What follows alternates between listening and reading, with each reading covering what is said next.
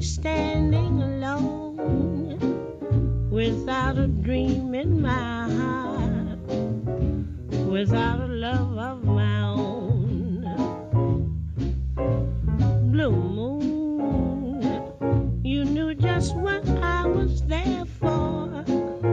You heard me saying a prayer for someone I really could care for.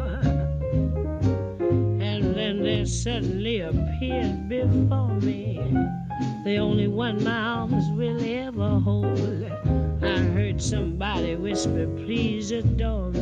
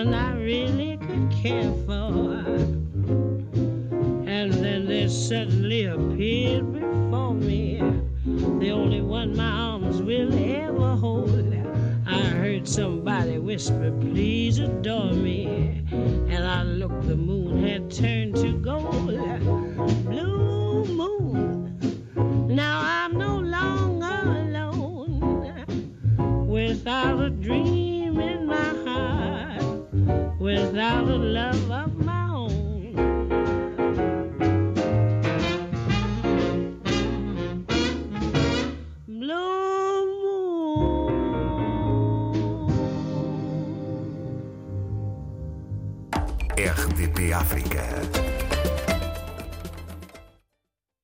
Início desta edição eh, do consultório jurídico com um clássico de Billie Holiday. Vamos eh, agora eh, à conversa com o Dr. Adriano Malalane, que hoje, no consultório jurídico de hoje, vai abordar o tema do direito de preferência no contrato de arrendamento previsto no artigo 1091 do Código Civil. Antes de mais nada, os cumprimentos. Boa tarde, seja bem-vindo, Dr. Adriano Malalane.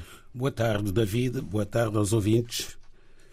Pois bem, de facto, eh, vamos tratar hoje do direito eh, de preferência eh, do arrendatário sobre o local arrendado. Bom, vamos tentar explicar o que é que isto quer dizer na prática. Bom, os nossos ouvintes, de um modo geral, sabem o que é um contrato de arrendamento. O contrato de arrendamento é um negócio jurídico entre duas ou mais partes em que o senhorio, locador, dono do imóvel ou que tem a posse do imóvel, decide ceder o usufruto, o uso e habitação desse imóvel em troca de uma quantia em dinheiro. Pronto, estamos na presença de um contrato de arrendamento. Temos o lado ativo, em que temos o locador ou senhorio, e temos o lado passivo, em que temos o inquilino ou arrendatário. Também se chama locatário. Ora, dentro desta equação, em que necessariamente tem que haver a cedência de uma habitação, tratando-se de contrato de arrendamento habitacional, tem que haver a cedência de uma habitação onde passa a viver o arrendatário, há uma contrapartida necessária da parte do arrendatário, que é pagar a renda que é acordada no momento da celebração do contrato. Ora bem, já temos uma noção do que é o contrato de arrendamento, agora vamos passar à questão do direito de preferência do arrendatário. O que é que isto quer dizer? Tão simplesmente o seguinte: bom, sobre o locado, aquele local que está arrendado, incide um direito, normalmente direito de propriedade. Isto é, a casa que se encontra arrendada tem um dono e esse dono pode decidir vender a sua casa a terceiro, a qualquer pessoa que ele entenda vender. Estabelece um determinado preço, diz a minha casa vale X e quem quiser comprar esta casa só tem é que pagar o respectivo preço. Ora, pode acontecer que haja muitas pessoas interessadas na compra daquele apartamento, daquele imóvel, daquela moradia, daquele local arrendado. Então, quando isso acontece, portanto, há muitos interessados, o que é que irá acontecer aqui? irá acontecer, nomeadamente, que eh, possam aparecer várias propostas de compra por aquele preço que está estabelecido. Ora, a lei vem dizer que no negócio desta natureza, não é? Compra e venda, ou também na dação em cumprimento, que é outro negócio jurídico que podemos explicar mais adiante, do local arrendado, há mais de dois anos, o arrendatário tem direito de preferência na compra daquela habitação, na compra daquele imóvel, desde que o inquilino ou arrendatário tenha arrendado aquele imóvel, aquele locado há mais de dois anos, tem o direito de preferência sobre os demais potenciais adquirentes daquele imóvel, nas condições apresentadas pelo proprietário. Então, o que é que o proprietário está obrigado a fazer por lei? Está obrigado a comunicar ao seu arrendatário, ao seu inquilino, por carta registada com aviso de recepção, com antecedência de 15 dias, de que pretende vender aquele imóvel nas condições que definir nessa comunicação. Então, o arrendatário tem 15 dias para se pronunciar se vai comprar ou não aquele imóvel para si nas condições apresentadas pelo proprietário, que ao mesmo tempo é seu senhorio. Portanto, apresentando aquelas condições e aceitando as condições que lhe foram propostas pelo senhorio se o arrendatário responder dizendo que estou interessado na compra desse imóvel, o imóvel não pode ser vendido a outra pessoa. Isto que parece simples e objetivo, na prática não o é. Há muitas situações em que o senhorio não está interessado em que seja o seu inquilino a ficar com aquele imóvel então, por vezes, é uma simulação do negócio jurídico e faz uma doação, uma suposta doação àquela pessoa que lhe interessa que adquira o imóvel, mas por debaixo dessa doação pode haver uma compra e venda. Portanto, é muito importante tentar perceber efetivamente que negócio é que foi feito. Porque havendo uma doação já não há direito de preferência porque é uma gratuitidade, é uma oferta que o dono faz a uma pessoa que escolheu. Não é obrigado a oferecer o imóvel ao seu inquilino. Hoje em dia, em Portugal, como as escrituras de compra e venda obedecem a um formalismo bastante rigoroso, em que se tem que para saber de onde é que veio o dinheiro, tem que haver um cheque envisado para pagar o preço, torna-se um bocado mais difícil. Mas não quer dizer que não continuem a existir este tipo de negócios simulados que têm a aparência de uma doação quando se trata efetivamente de um contrato de compra e venda, mas que o proprietário não quis que o imóvel ficasse com seu senhorio no exercício do direito de preferência que a lei concede à pessoa que arrenda há mais de dois anos um imóvel.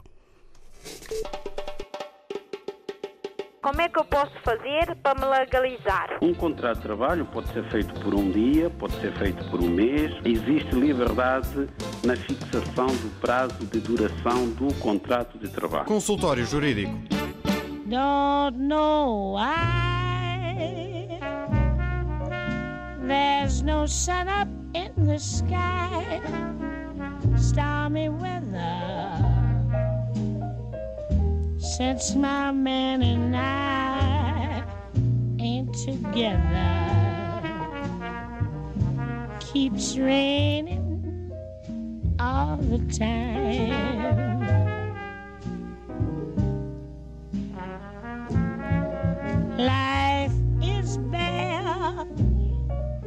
Gloom and misery everywhere, stormy weather. Just can't get my poor self together.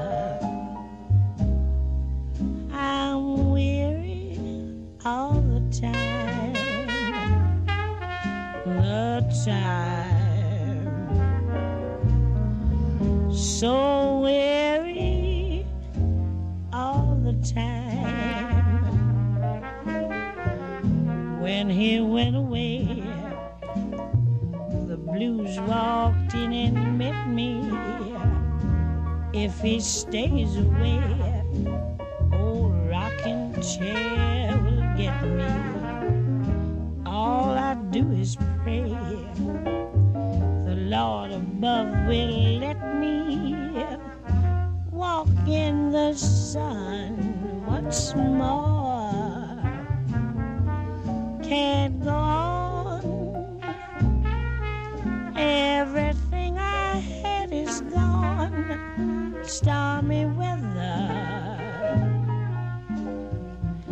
Since my man and I ain't together.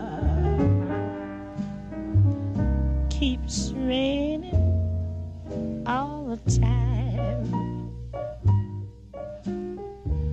Keeps Como é que eu posso fazer para me legalizar? Um contrato de trabalho pode ser feito por um dia, pode ser feito por um mês. Existe liberdade na fixação do prazo de duração do contrato de trabalho. Consultório Jurídico. Depois de mais um momento com a suavidade de Billy Holiday, avançamos neste consultório jurídico com o Dr. Adriano Malalane eh, para eh, os ouvintes RDP África, depois eh, de nos dar conta aqui do tema do direito de preferência no contrato de arrendamento, previsto no artigo 1091 do Código Civil. Antes de irmos ao primeiro ouvinte, somente dizer que a partir de agora podem então ligar o 21382 0022, indicativo 00351. Se precisarem, o número é o 21382 0022 para poderem colocar as questões e os pedidos de esclarecimento ao Dr. Adriano Malalane. Para já, vamos ao encontro do ouvinte Adulai Jaló, que está já em contacto connosco. Muito boa tarde, Adulai Jaló. Boa tarde. Boa tarde. Faça favor então de, esperando que esteja bem, de colocar então a sua questão ao Dr. Adriano Malalane.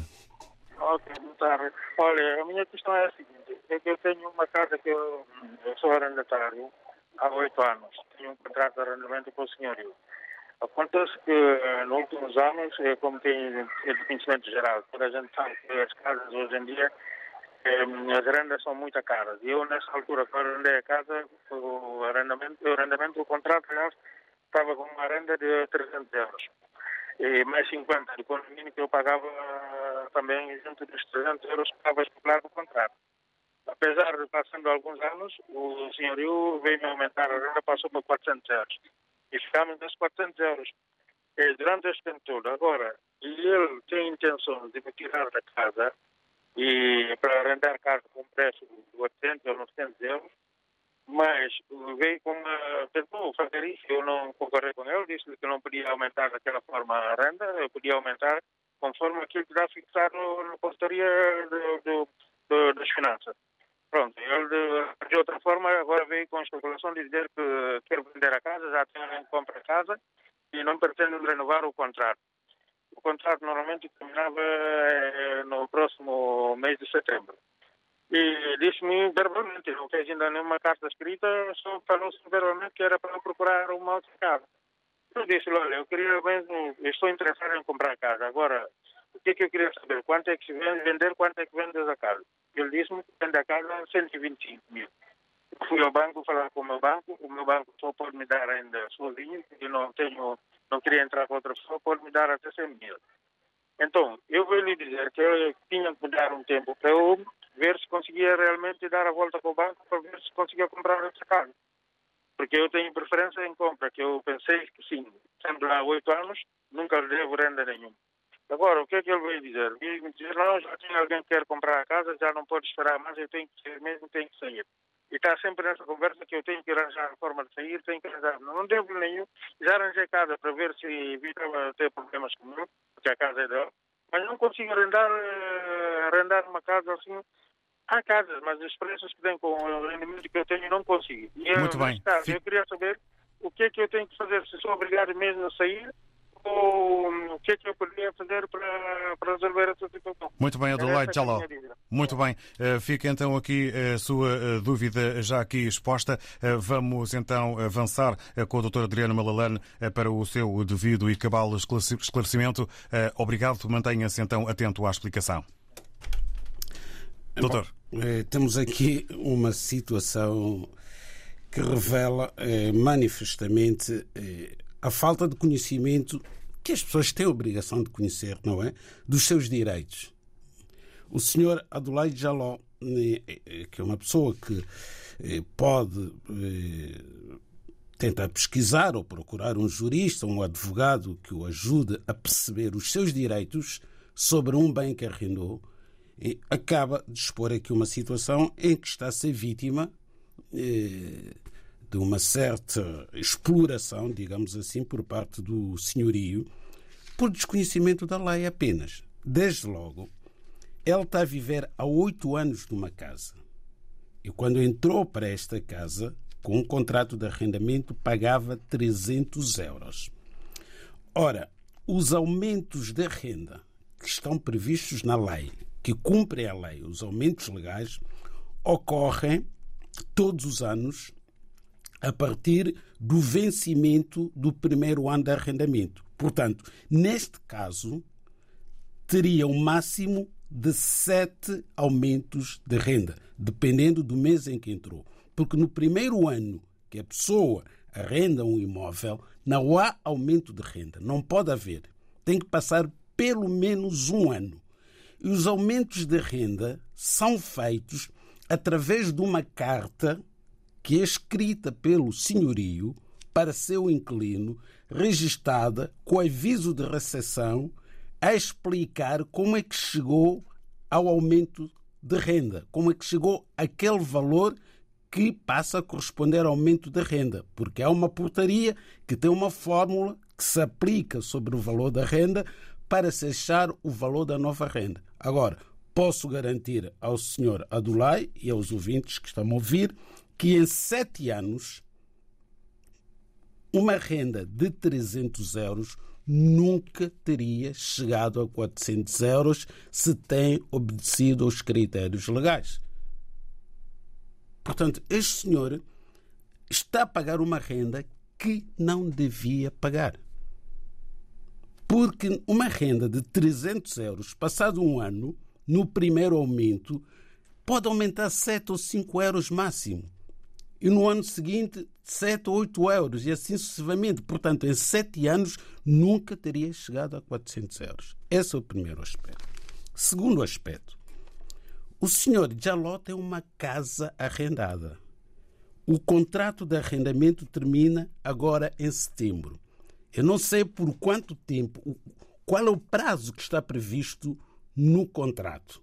Seja como for, de acordo com a lei que saiu em 2019, não há contratos de arrendamento, só em casos verdadeiramente excepcionais, que não é este, com duração inferior a três anos.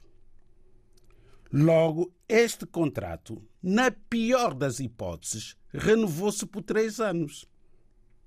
Porque ele não foi notificado da oposição da renovação do contrato agora em setembro. O senhorio já não vai a tempo.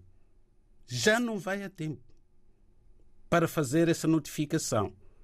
Nas semanas anteriores falamos aqui dos prazos da oposição à renovação do contrato de arrendamento.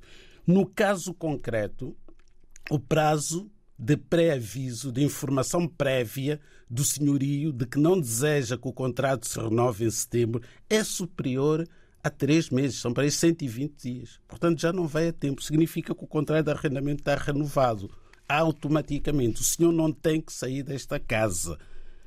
Agora, o senhorio vem dizer: você tem que sair desta casa porque eu quero vender a minha casa. Isso não existe. Isso não existe em Portugal.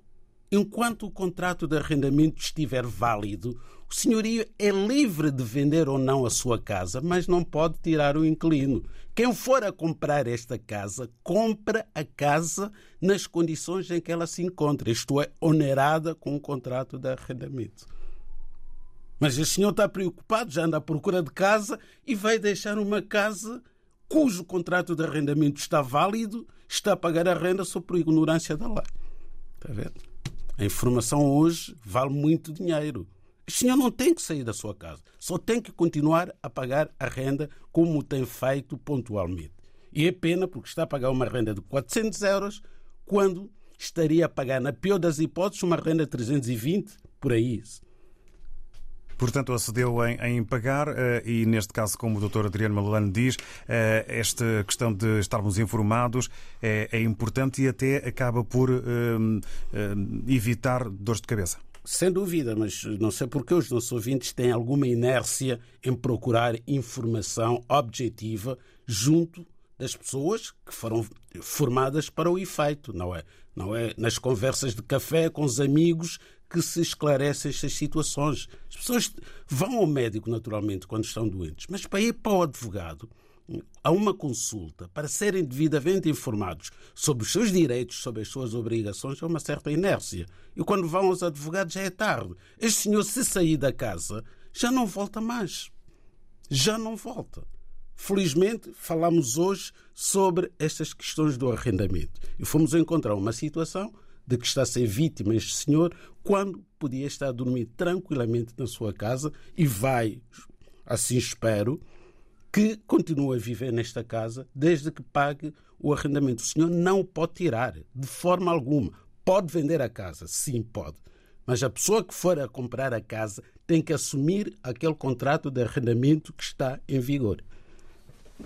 Obrigado, Dr. Adriano Malalan. Podemos avançar para um segundo caso eh, que nos chega via WhatsApp dos Estados Unidos eh, e passo então a citar o ouvinte eh, José Fernandes, que está na América, a comunicar, portanto, como disse há pouco, dos Estados Unidos, para tentar perceber e ajudar uma irmã que teve um relacionamento com um português que esteve a viver em Cabo Verde por alguns anos. Neste relacionamento nasceu uma criança, que agora já é homem, de 22 anos.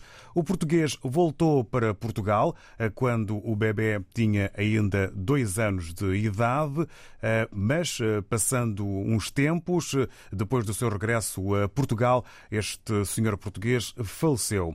Ficou, ficou-se então a saber, ficamos, estou a citar o José Fernandes, ficámos a saber que o falecido português tinha esposa e filhos em Portugal, a conseguir o perdeu-se o contacto da família do senhor português, mas todas as vezes que se ligava para a família, eles desligavam as chamadas. A criança nunca teve um tostão do pai ou um benefício do mesmo depois hum, de ter falecido, do pai ter falecido, até agora que já é um rapaz, homem que agora vive nos Estados Unidos, eh, também com a mãe. A pergunta que fica é como fazer para ter uma herança ou um benefício do pai, sabendo eh, que ele é filho também, mesmo eh, tendo nascido de outro relacionamento e que o, que o pai teve em Cabo Verde, fora do casamento. Agradece e fica então aqui esta questão, onde há pouco a doutora Adriana Malalane era importante saber se houve perfilhamento. Sim, se foi perfilhado este, este filho, não é sobrinho do nosso ouvinte José Fernandes, que está nos Estados Unidos. Nem de propósito, semana passada, no consultório jurídico, tratamos desta questão dos filhos nascidos fora do casamento, em que ficou claro que são tão herdeiros quanto os filhos que nascem dentro do casamento. Portanto, como os programas são gravados, se o nosso ouvinte for ouvir o programa da semana passada, vai encontrar uma resposta para esta questão que nos acaba de colocar.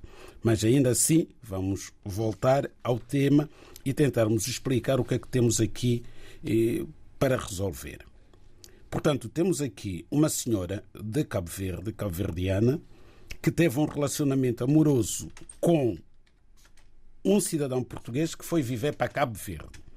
Desse relacionamento nasceu uma criança, que hoje tem 22 anos de idade, já é um homem. Bom, o pai eh, desta criança, passados alguns anos, regressou para Portugal e a senhora cabo-verdiana emigrou para os Estados Unidos e levou o seu filho. Mais tarde veio a saber que o pai da criança eh, faleceu em Portugal, portanto já morreu, era casado e tinha filhos. Logo, deixou herdeiros em Portugal, designadamente a viúva e os filhos desta. Ora, terá sido feita uma habilitação de herdeiros em Portugal. Seguramente foi feita. É, é linear chegarmos a essa conclusão. Foi feita uma habilitação de herdeiros em Portugal em que surgem como herdeiros desta pessoa que faleceu a esposa e os filhos.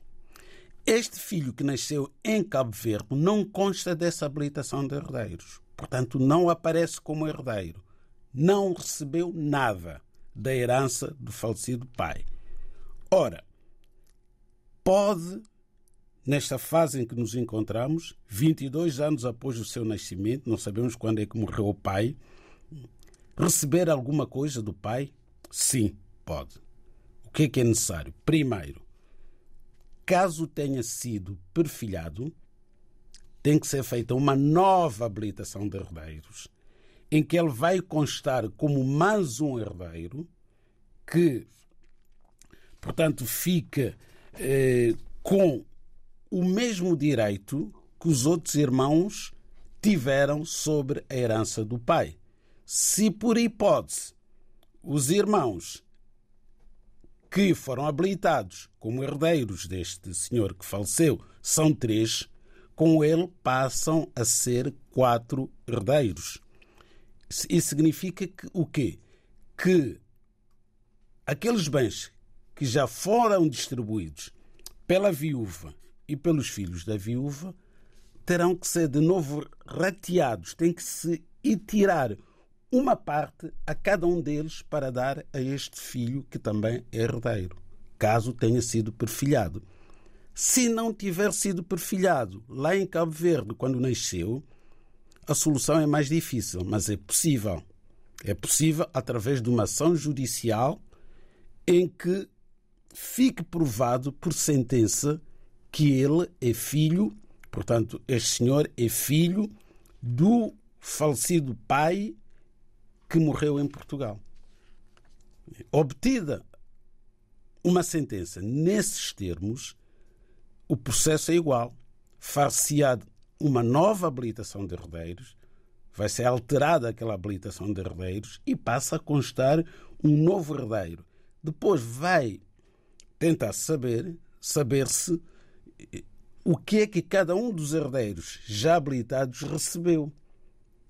E vai ter que ceder uma parte da sua cota para este irmão. Porquê? Porque é filho da pessoa que faleceu, do decujos, e sobre ele recaem os mesmos direitos, portanto, beneficia dos mesmos direitos que os demais herdeiros. É irrelevante o facto de ser cabo-verdiano ou ter nascido em Cabo Verde. É tão herdeiro quanto os demais. Fica então, José Fernandes, a resposta dada à sua dúvida. Temos também aqui uma questão da eh, Solange Coelho, via WhatsApp, eh, dá-nos conta aqui de uma dúvida que eh, pretende esclarecida e que vamos desde já ouvir. Solange, muito boa tarde, bem-vinda. Boa tarde, boa tarde nome é Solange Coelho. Eu gostava de tirar uma dúvida ao Dr. Eh, Adriano Malalani, se me podia ajudar. A minha mãe vive toda a vida com o meu sobrinho que tem 15 anos. Eles vieram para Portugal e já estão aqui a coisa de 9 anos. Entretanto, nós fomos pedir, a minha mãe pediu autorização de residência ao meu sobrinho, que está ilegal, e o CEF há dois dias mandou uma carta a dizer que precisamos de um poder paternal ou uma autorização do tribunal. Nós não temos acesso à minha irmã, ela está meio perdida, nem sequer sabemos como é que vamos fazer, mas temos provas que ele vive com a minha mãe esse tempo todo. Qual será a melhor maneira da Dona Malalani de nós conseguirmos resolver este assunto, uma vez que o miúdo é menor e está na escola e já está em Portugal há bastante tempo e vive com a minha mãe? Muito obrigada. Obrigado. Nós, a Solange Coelho. Doutor Adriano? Eh, mas uma questão que já foi debatida aqui N vezes, eh, a questão dos menores, sobretudo, normalmente até são sobrinhos que vêm viver para Portugal, com os tios, e aqui, portanto, é um neto, não é? Porque vive. Não, é um sobrinho desta senhora, mãe da dona Solange Coelho. Pois bem, está há nove anos em Portugal. Significa que veio para Portugal quando tinha sete anos de idade. Temos dito, e falamos há duas semanas, não foi semana passada, desta questão, em que dissemos que sempre que uma criança eh, se encontra a viver com alguém que não os seus pais, por um período superior a seis meses, a lei obriga que essa pessoa, esse encarregado de educação que está a acolher a criança, se dirija ao Tribunal de Família e Menores e peça a respectiva regulação das responsabilidades parentais para que tenha a tutela da criança, seja, seja reconhecido pelo tribunal. Aliás, há duas semanas a situação que nós tivemos foi de um senhor de Angola que disse que tinha uma procuração dos pais da criança para cuidar dela aqui em Portugal. E na altura dissemos que as crianças não são objetos, não são coisas. Portanto, não é através da procuração que se resolvem estas situações. É através do tribunal que vai fazer um documento, que é uma sentença, a atribuir a esta senhora que é responsável pelo jovem, vai atribuir os poderes necessários para gerir a vida deste jovem. Portanto, tem que ser através de uma sentença do Tribunal de Família e Menores. Vai-lhe ser atribuídas as responsabilidades parentais e a partir daí fica tudo mais facilitado. Pode obter autorização de residência no CEF com esse documento e não é difícil nos tribunais eh, de família menores, eh, em direito chama-se jurisdição voluntária, não é tão difícil quanto nos tribunais cíveis em que são questões de direitos patrimoniais. Aí, de facto, é preciso advogado, é preciso pagar as custas. Num processo desta natureza, a senhora sozinha, dirigindo-se ao Tribunal de Família Menores, recebe um formulário para apresentar um requerimento. Ora, do ponto de vista prático, do próprio processo em si mesmo, vai ser necessário dizer quem são os pais desta criança, deste jovem, e, sendo de Cabo Verde, obtém-se facilmente a respectiva certidão de nascimento no Consulado de Cabo Verde, não precisa de vir de Cabo Verde. Esse documento é necessário e vai ser necessário também indicar a morada dos pais, caso a tenham. Já vimos que esta senhora não sabe onde é que vive a mãe da criança. Não é problema, o tribunal resolve isso. Faz-se uma citação edital, vai-se publicar um edital. Mas também tem que indicar a morada do pai. Se não tiver a morada do pai, faz também uma citação edital. O problema vai ser sempre resolvido. Ultrapassam-se essas questões. Não é a questão da prova de que a criança vive com, com a senhora há oito anos. Essa prova é necessária, mas não é suficiente. É preciso também identificar os pais. Só assim, porque o tribunal não pode cometer o erro de regular as responsabilidades parentais de uma criança a favor de terceiro à revelia dos pais. Portanto, tem que esgotar os mecanismos previstos na lei para informar os pais e saber dos pais qual é a sua posição em relação a esta proposta de regulação das responsabilidades parentais. Mas convém acrescentar também que aqui, neste caso em concreto, no que diz respeito à autorização de residência, este jovem, pelo facto de estar a estudar, desde que esteja no décimo ano para frente, décimo, décimo primeiro, décimo segundo, eh, tem 15 anos, provavelmente ainda não entrou para o décimo ano, mas logo que entrar para o décimo ano, adquire o direito à autorização de residência por si. Já não é preciso invocar a tutela. Mas o CEF também vai querer saber quem é o responsável.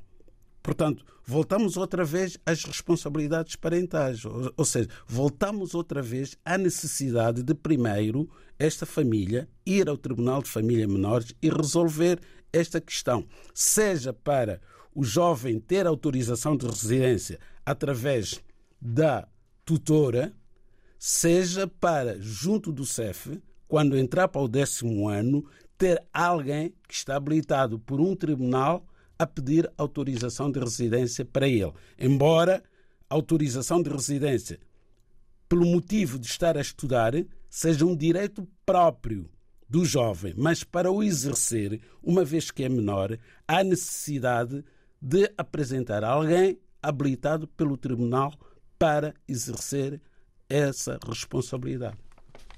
Entretanto, eh, junta-se a nós eh, um eh, ouvinte RDP África que vamos saber melhor. Terá também uma questão nível de residência. Vamos ao telefone RDP África. Obrigado por ter aguardado. Muito boa tarde. Estamos a falar com. António Francisco. Boa tarde. Faça o favor então de expor a situação ao Dr. Adriano Malalane. É assim, eu tornei-me cidadão português há bem pouco tempo é, tenho um filho de 21 anos. É, gostaria de saber se tem direito à autorização de residência. É, qual distrito é? Se é permanente, temporária ou comunitária?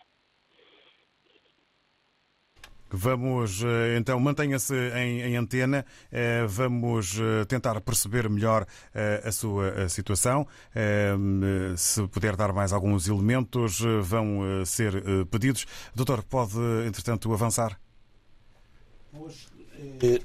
Fiquei sem perceber muito bem quem é cidadão português nesta situação. Se é o senhor António Francisco, se é o filho de 21 anos.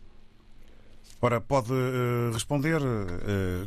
Sim, sim, sim. Eu, eu, eu, eu tornei-me cidadão português há bem pouco tempo. Uh, tenho um filho de 21 anos, 21 anos de idade e gostaria de saber se tem direito à autorização de residência e qual o distrito é, se é temporária, permanente ou comunitária.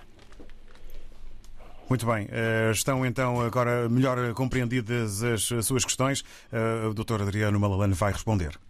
Pois bem, estamos aqui num processo em que houve uma naturalização objetivamente, o senhor António Francisco é cidadão português e, e ficou cidadão português recentemente. Isso significa que se naturalizou cidadão português. A nacionalidade não é originária. E tendo-se naturalizado cidadão português, a lei vem dizer que os filhos de pai ou mãe que se naturalize cidadão português tem direito à nacionalidade portuguesa durante a minoridade. Portanto, se o filho do senhor António Francisco ainda fosse menor, poderia ser português pelo pai, mas não é o caso. Ele já tem 21 anos. Logo, só pode efetivamente ter autorização de residência. Ora, neste caso, em que o pai é cidadão português, este jovem de 21 anos pode ter autorização de residência comunitária, que é válida por cinco anos. É emitida logo por cinco anos. A primeira é emitida por cinco anos. É renovável por iguais períodos.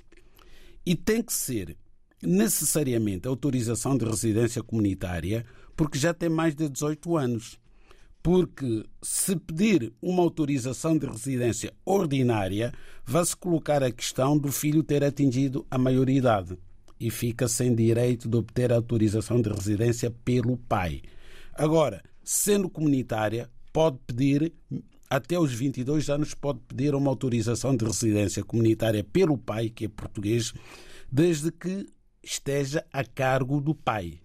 Portanto, é necessário que o pai esteja, ah, digamos assim, não tem que estar necessariamente a viver na mesma casa mas que esteja a cargo do pai no sentido de ser o pai quem lhe paga as despesas, paga os estudos e por aí além.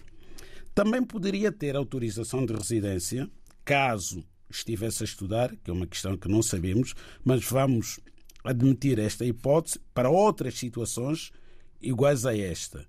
Estando a estudar, e se o pai estivesse em situação irregular ou fosse simplesmente eh, cidadão estrangeiro com autorização de residência, estando o, o filho a estudar, ele podia ter autorização de residência, mas não pelo pai. Portanto, é uma questão que os ouvintes muitas vezes não dominam esta questão, que é muito importante. Quando alguém está no ensino superior a estudar em Portugal, adquire o direito a uma autorização de residência por estar a frequentar o ensino superior. E o que é que é necessário? É necessário apenas e só provar que está matriculado num estabelecimento de ensino superior, que está efetivamente a estudar e que tem condições de habitação e meios de subsistência para pagar os estudos. Apenas isso só. Como é que eu posso fazer para me legalizar? Um contrato de trabalho pode ser feito por um dia, pode ser feito por um mês. Existe liberdade na fixação do prazo de duração do contrato de trabalho. Consultório Jurídico.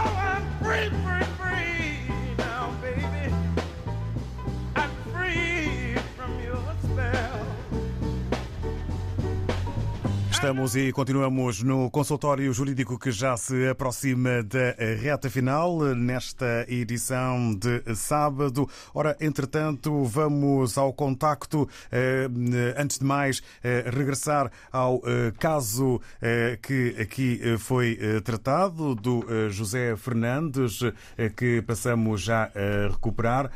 O José Fernandes sobre a questão da do eh, jovem que tem agora 22 anos e que está nos Estados Unidos a residir eh, com a mãe, a questão eh, que tem a ver com o nascimento fora do casamento. Mais avançou, entretanto, o José Fernandes de que, de facto, o jovem foi perfilhado em Cabo Verde, tem o apelido do pai em todos os documentos e gostaria também o José Fernandes de saber agora quais são os próximos passos para começar eh, o processo que o doutor mencionou?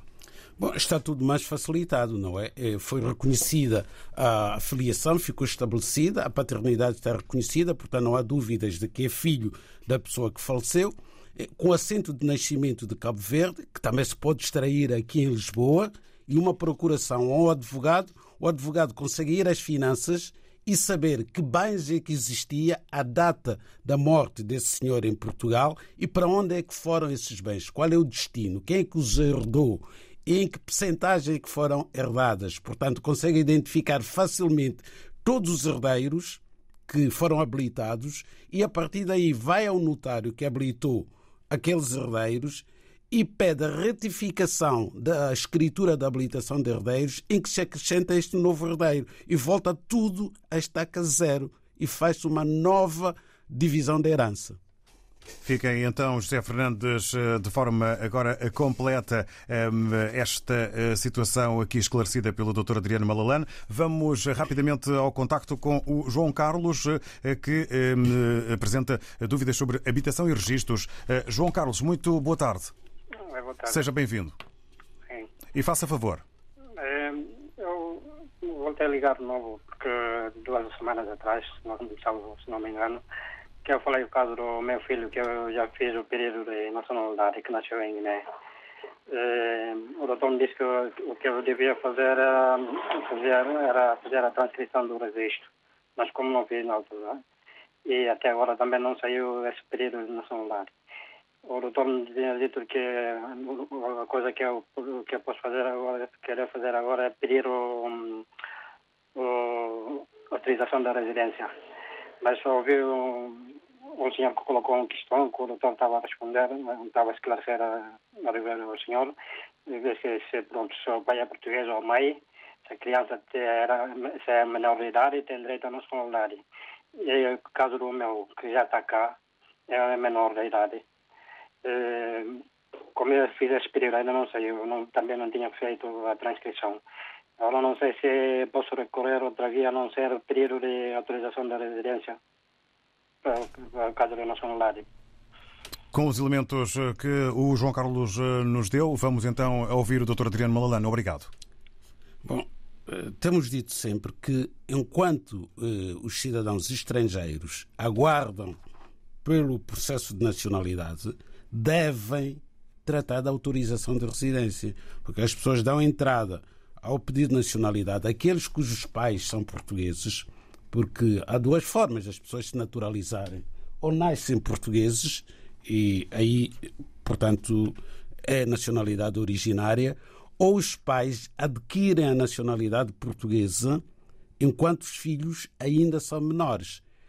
Bom, quando é pelo artigo 2 que é essa situação dos filhos menores. Os pais têm a obrigação de, mesmo tendo um processo de nacionalidade pendente na conservatória, requerer autorização de residência para os filhos ficarem legais. Ora bem, só para terminar, oh David, eu queria fazer aqui uma pequena. dar os pésamos a uma pessoa que era um ouvinte assíduo do nosso programa de Moçambique, Dr. João Colone que faleceu há dois dias, não é vítima de Covid, e era uma, uma pessoa que, que não perdia um único programa nosso, sempre que possível ouvia o programa e é uma pessoa que trabalhou muito, como sabe o David, para, para os moçambicanos no Hospital Central de Maputo. O doutor, o doutor João Coluano era uma pessoa que estava sempre disponível para os seus doentes a qualquer hora do dia ou da noite, iam à casa dele e ele atendia sempre, sempre, sempre as pessoas. Portanto, temos mesmo que eh, dizer que foi uma grande perda a todos os níveis e, no meu caso, até a nível familiar, porque uma ligação com o Dr. João Colano. Fica então aqui essa palavra e essa homenagem por parte do Dr. Adriano Malalane. Agradeço também a presença em mais esta edição eh, do consultório jurídico. Eh, entretanto, vamos entrar num período eh, de férias em agosto, mas há sempre a possibilidade de estreitar o contacto, de manter o contacto com o consultório jurídico através do e-mail consultório.jurídico.rtp.pt. Consultório jurídico da RDB África está cada vez mais perto de si. Envie as suas dúvidas ao Dr. Adriano Malalane através do e-mail consultóriojurídico.rtp.pt e ouça as respostas ao sábado ao meio-dia na RDP África. Consultório Jurídico. Estamos aqui para ajudar.